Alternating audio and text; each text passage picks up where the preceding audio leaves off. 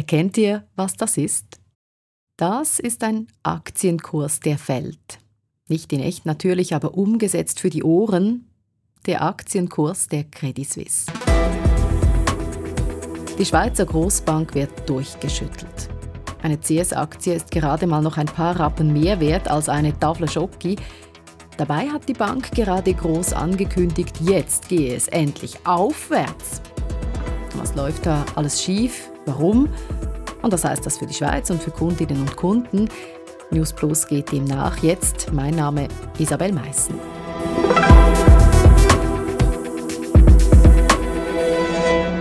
Die CS-Aktie ist im freien Fall. Die CS-Aktie ist auf Talfahrt.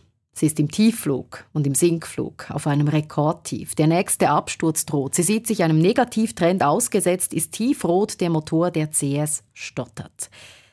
So, jetzt haben wir das gleich am Anfang erledigt, das mit den journalistischen Floskeln, die zur Situation passen. Die tauchen gerade in so vielen Berichten auf und in Artikeln, wir könnten Bullshit-Bingo spielen. Wir sagen es darum bei News Plus ganz schlicht. Die Aktie der Credit Suisse, die ist im Moment sehr wenig wert. Seit 13 Tagen fällt sie. Am Donnerstagabend war sie noch bei 2,70 Franken, so tief wie nie. Am Freitag hat sie sich ein bisschen erholt, aber das Niveau bleibt tief. SRF-Wirtschaftsredaktor Philipp Erath. Warum? Warum ist eine gute Frage, die man in mehreren Schritten beantworten muss. Also grundsätzlich haben die Banken seit der Finanzkrise nicht mehr so viel Wert an der Börse wie damals. Und äh, der Credit Suisse läuft es nun seit mehreren Quartalen, wenn nicht, man kann sagen, Jahren schlecht. Und deshalb ging der Aktienkurs immer ein bisschen runter, so bis circa 4 Franken. Und dann kam der Tag, das war da im Oktober, wo man gesagt hat, jetzt gibt es eine Kapitalerhöhung. Man Ui, muss sich vorstellen. Achtung, Kapitalerhöhung, kannst du kurz erklären? Ja, es ist ganz einfach. Also vorher gab es Aktien im Wert von gesamthaft 12 Milliarden Franken an der Börse. Und dann hat äh, die CS gesagt, wir haben kein Geld mehr. Wir brauchen mehr Geld. Wir verteilen neue Aktien im Wert von 4 Milliarden. Das heißt natürlich, der Gesamtwert der Firma wird künstlich aufgebläht. Wenn man das dann in Relation stellt zum Gewinn der erwartet wird, ist eigentlich pro Aktionär weniger Gewinn da zum Verteilen. Das nennt man Gewinnverwässerung. Und das haben die bisherigen Aktionäre nicht gern und äh, haben gesagt, hm, da mache ich nicht mit, ich verkaufe meine Aktie. Und dann ist ja das erste Reaktion nach dieser Ankündigung der Kapitalerhöhung der Kurs ziemlich fest runtergefallen. Ach so, also das heißt, man hat wie gesagt, wir machen den Kuchen ein bisschen größer, aber mit Luft und dann verteilen wir die Stücke neu und die, die bisher schon den Kuchen gehabt haben, waren da einfach nicht einverstanden und steigen aus. Könnte man so sagen. Es hat noch einen anderen Grund. Es gibt ja jetzt diese Kapitalerhöhung in Form von Bezugsrechten. Das heißt, die bisherigen Aktionäre, die bekommen Vorzugsaktien. Eine begrenzte Anzahl und zu einem tollen Preis, 2,52 Franken. Damals, wo man das angekündigt hat, hat eine normale Aktie 4 Franken gekostet. Also man hat die Aktie verscherbelt sozusagen. Und dann ist halt der Aktienkurs Richtung diese 2,52 gegangen. Irgendwo sind wir im Moment bei gut 2,70 Franken. Also wenn ich sage, ähm, du kannst mein Produkt kaufen, aber es ist billig zu haben, dann macht das so irgendwie einen Effekt. Das ist ja ein billiges Ding. Ja, wobei es war limitiert billig. Es gab nur eine gewisse Anzahl billiger Aktien für bestehende CS-Aktionäre. Im Grund hast du recht. Das Problem ist aber noch ein anderes. Also grundsätzlich in so einer Bezugsrechtsphase, so nennt man das, schlittert der Aktienkurs immer, eben weil man Gewinnverwässerung betreibt, wenn man den Kuchen aufbläht. Nun aber äh, im Fall der CS kam es eben noch dicker. Das Problem ist, auch in dieser Phase der Bezugsrechte, also jetzt über die letzten paar Wochen, haben die schlechten Neuigkeiten einfach nicht abgerissen bei der Bank. Die Bank steht schlecht da im Moment und die Leute haben nicht wirklich Vertrauen. Das Vertrauen ist futsch. Resultat? Mit dem, was eine CS-Aktie kostet, kann man sich heute nicht mal mehr einen Cappuccino kaufen, schon gar nicht in Zürich am Paradeplatz, wo die CS ihren Hauptsitz hat. Also früher gab es mal ein Viergang-Menü für eine Aktie. Also der Höhepunkt war kurz vor der Finanzkrise 2007. Da hat eine Aktie 84 Franken gekostet. Das war das All-Time-High. Und diese Woche gab es nun also das All-Time-Low, das Allzeittief. Die Probleme von heute die sind natürlich nicht aus dem Nichts aufgetaucht. Die CS hat schon seit ein paar Jahren gröbere Probleme. News Plus Produzentin Daniela Pünterner hat das Best of oder eher das Worst of. Wobei, nein, doch, wir beginnen in guten Zeiten. Ja, und die haben schon vor 166 Jahren angefangen. Äh, dann wurde nämlich die Credit Suisse gegründet von Alfred Escher. Damals hieß sie noch nicht Credit Suisse, sondern Schweizerische Kreditanstalt. Und keine Angst, das wird jetzt hier nicht eine Geschichtsstunde, aber noch so viel. Die SKA, die wurde damals gegründet mit dem Zweck, die Eisenbahn sowie die Industrialisierung der Schweiz zu finanzieren. Heute ist die Credit Suisse in 50 Ländern weltweit tätig und sie ist eines der größten global tätigen Finanzdienstleistungsunternehmen. Ja, legendär die SKA-Kappen oder in den drei Farben Blau, Weiß und Rot. Ich hatte auch eine als Kind. Stand dir sicher gut. Aber Daniela, wann ging es denn abwärts mit der CS? Das hat vor einigen Jahren angefangen und man muss leider sagen, die CEAS hat kaum eine Krise ausgelassen. Ich bringe euch hier ein paar Beispiele. Da war 2016 der Kreditskandal in Mosambik. Die CS musste wegen des Bestechungs- und Betrugsverfahrens im Zusammenhang mit Krediten an Mosambik fast eine halbe Milliarde Dollar Strafe bezahlen. Dann stolperte die CS über den US-Hedgefonds Archegos oder die Investmentgesellschaft Greensill oder dann die Enthüllungen mit dem Namen Swiss Secrets. Äh, Medien hatten aufgedeckt, dass die CS über viele Jahre hinweg korrupte Politiker oder mutmaßliche Kriegsverbrecher als Kunden akzeptiert haben soll. Die Probleme bei der CS, die füllen also nicht nur ein paar Kapitel, sondern eher ein ganzes Buch. Oder langsam ist es vielleicht sogar eine Buchreihe. Une fuite de données dévoile les sales affaires de Credit Suisse. Credit Suisse is counting the cost following the collapse of the US hedge fund Archegos Capital. It's a hit. Credit Suisse, el segundo banco más grande de Suiza, advierte sobre la pérdida de 1.600 millones de dólares en su cuarto trimestre del año. Es gibt viele Menschen in der Schweiz, die diesen Film wohl gerne verhindert hätten. Denn ich kenne ein Geheimnis. Aus einer der größten Banken der Welt, der Credit Suisse. Schlagzeilen in allen Sprachen.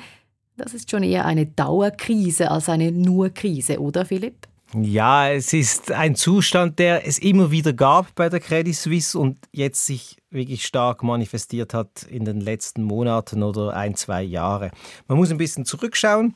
Finanzkrise habe ich vorhin schon angetönt, 2008 da ist die CS gar nicht mal so schlecht gewesen. Die CS hat die Finanzkrise gut durchstanden hat deshalb auch nicht wirklich begonnen, sich grundlegend in Frage zu stellen. Es hat schon Reformen gegeben, aber wenig durchgreifende und vor allem die Investmentbank, die wurde nie in Frage gestellt. Das war ja anders bei der UBS. Okay, die musste man damals mit Staatsgeldern retten, das wissen wir noch, too big to fail. Aber die UBS steht jetzt gar nicht in der Krise momentan, hingegen die CS. Also in der Finanzkrise fing es an, sagst du. Ist das der Punkt? Eigentlich ging es denen dort zu gut? Ja, sagen wir mal so, zu gut. Es ging ihnen auch nicht gut. Aber vielleicht, wenn es ein bisschen schlechter ge gewesen wäre, hätte man grundlegende Reformen angestrebt. Also es ist ja nicht nichts passiert. Also auch unter dem damaligen CEO Brady Dugan wurde auf Fit getrimmt, wurden Teile von der Investmentbank abgestoßen, verkleinert, geändert und so weiter und so fort. Aber ja, man, hat, man musste nie groß sparen. Die erste große Sparrunde kam dann erst äh, 2017 ungefähr unter Ticham Tiam. Okay, also äh, in der Finanzkrise ging es nicht ganz so schlecht, darum war auch der Druck, etwas zu verändern, nicht so groß. Warum mussten denn die Banken überhaupt etwas ändern? Weil es hätte auch immer so weitergehen können, oder nicht? Äh, nein, also es konnte nicht immer so weitergehen, weil die Finanzkrise gab es ja aus einem Grund. Grundsätzlich, es wurde es wurden zu große Risiken eingegangen. Das kann man so grob sagen. Es hat dann noch viele andere Verästelungen gehabt. Und das risikoreichste Geschäft, das eine Bank machen kann, wenn man jetzt nicht Krypto meint, ist das klassische Investmentbanking. Da gibt es große Gewinnpotenziale, aber auch große Verlustmöglichkeiten.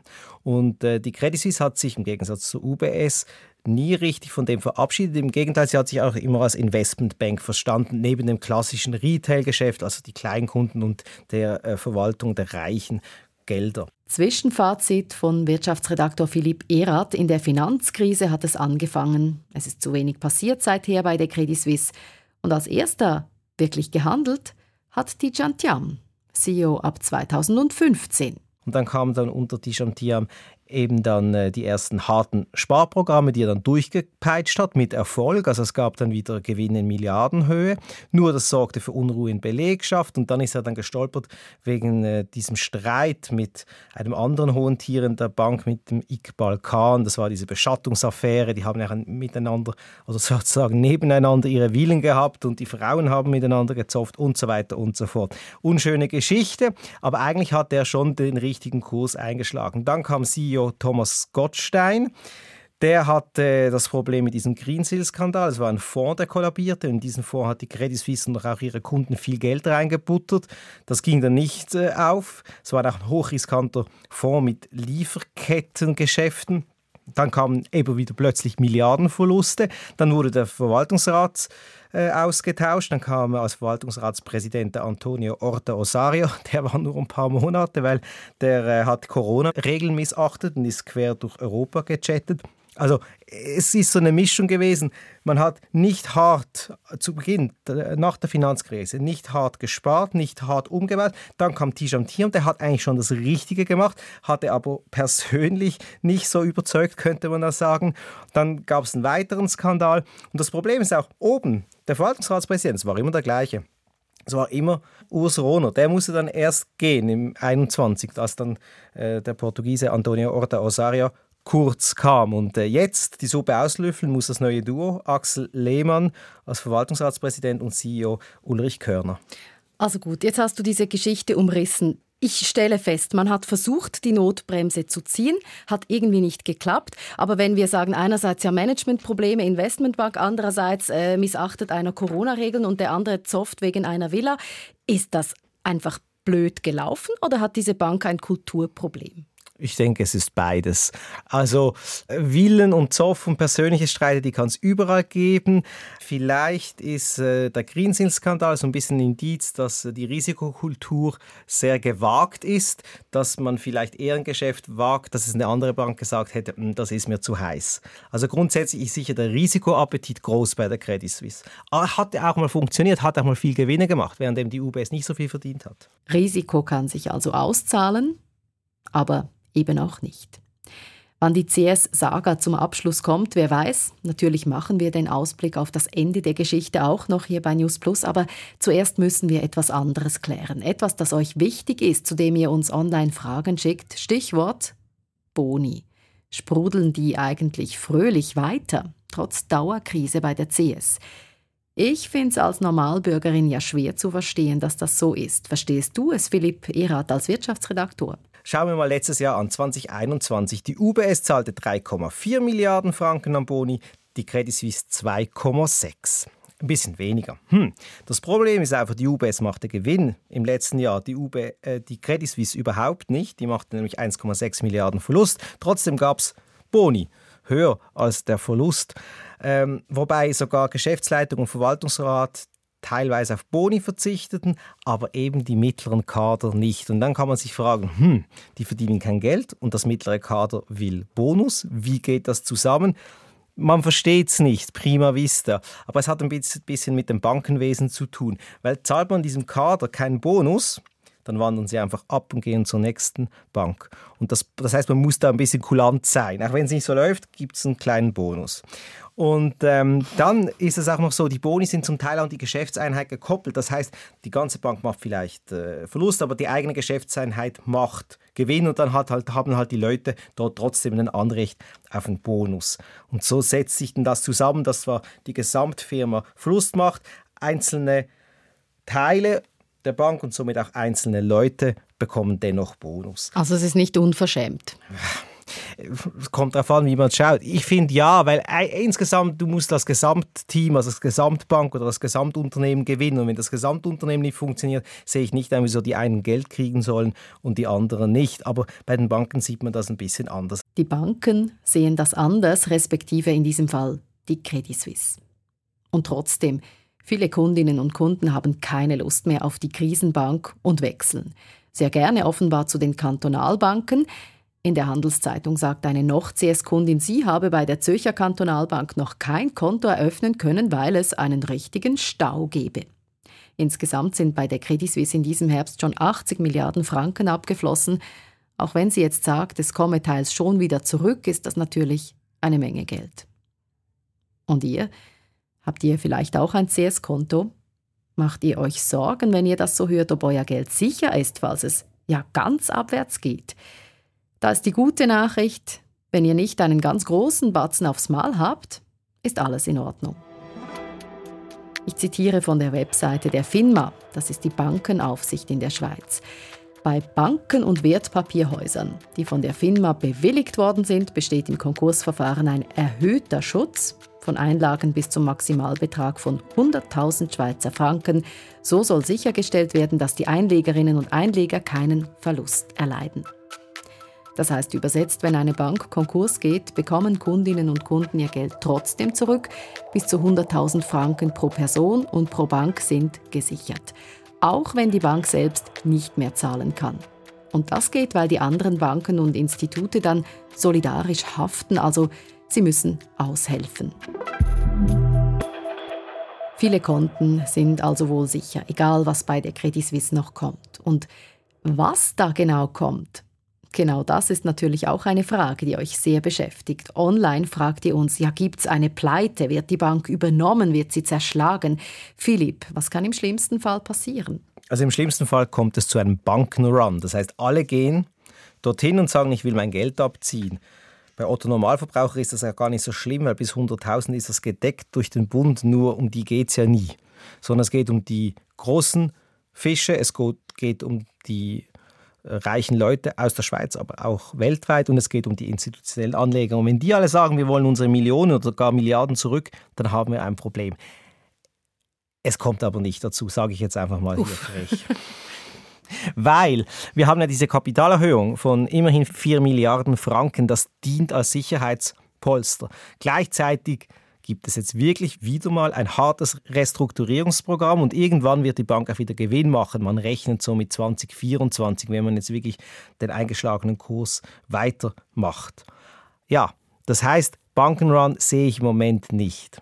Okay, aber wenn es soweit käme, was würde passieren? Weil ich nehme an, die Credit Suisse ist auch zu groß, um sie sterben zu lassen, too big to fail, oder? Das, das kann ich nicht sagen, das muss die Politik dann entscheiden. Es gibt aber auch viele Stimmen, die sagen, man kann sie auch fallen lassen. Es wird die Schweizer Volkswirtschaft nicht nachhaltig schädigen.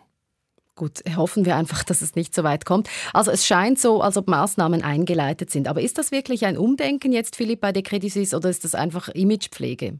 Von außen betrachtet, ich arbeite nicht auf der Bank, sonst würde ich nicht hier arbeiten, ist es natürlich immer schwierig zu beurteilen. Es ist einfach so, es gibt Fakten. Also beispielsweise gibt es ja die Bankenaufsicht, die, die FINMA. Und die schaut jetzt schon viel besser hin bei der Credit Suisse. Zum Beispiel hat sie jetzt wieder mal festgestellt, es gibt keine effektive Risikokontrolle. Das heißt, die Bank muss, damit sie nicht Lizenzen verliert, muss jetzt beweisen, dass sie ihren Risikoappetit zügelt und die Risiken besser kontrolliert. Und dann, es gibt ja diese Umbauten. Also man will ja ja die Vermögensverwaltung stärken und gleichzeitig will man das Investmentbanking umbauen. Andere sagen auch, man, man, äh, liquidiert es eigentlich. Also es findet schon jetzt wahrscheinlich mehr als je zuvor ein Umdenken und vor allem ein, ein, ein Umstellen der Bank statt. Okay. Macht die CS auch etwas richtig? Also es gibt viele Leute, die sagen, die Vermögensverwaltung macht sie richtig gut. Äh, sie äh, sorgt für ordentliche Vermögenszuwächse der institutionellen Anleger oder für die Reichen, die dort Geld haben. Also ich kenne auch Leute, die sagen, die persönlich Geld dort haben und mehr als ein paar Franken. Und äh, die sagen, doch, ich bin eigentlich zufrieden mit der Bank. Manche sind also zufrieden und bleiben. Und gerade hat die andere Schweizer Großbank, die UBS, etwas versprochen, wir gehen jetzt nicht aktiv Kundinnen und Kunden abwerben, nutzen also die Schlechte der Lage der CS nicht aus. Das hat der Verwaltungsratspräsident höchstpersönlich gesagt. Und wie die Credit Suisse-Geschichte weitergeht, ja, das merken wir ja dann. Die Frauen in dieser Folge, Daniela Püntener, Corinna Heinzmann und Isabel Meissen, zusammen mit Wirtschaftsredaktor Philipp Erhardt. Im, im Grund äh, haben Sie recht, die wir uns echt duzen. Ja. Gut. Also im, im Grund hast du recht.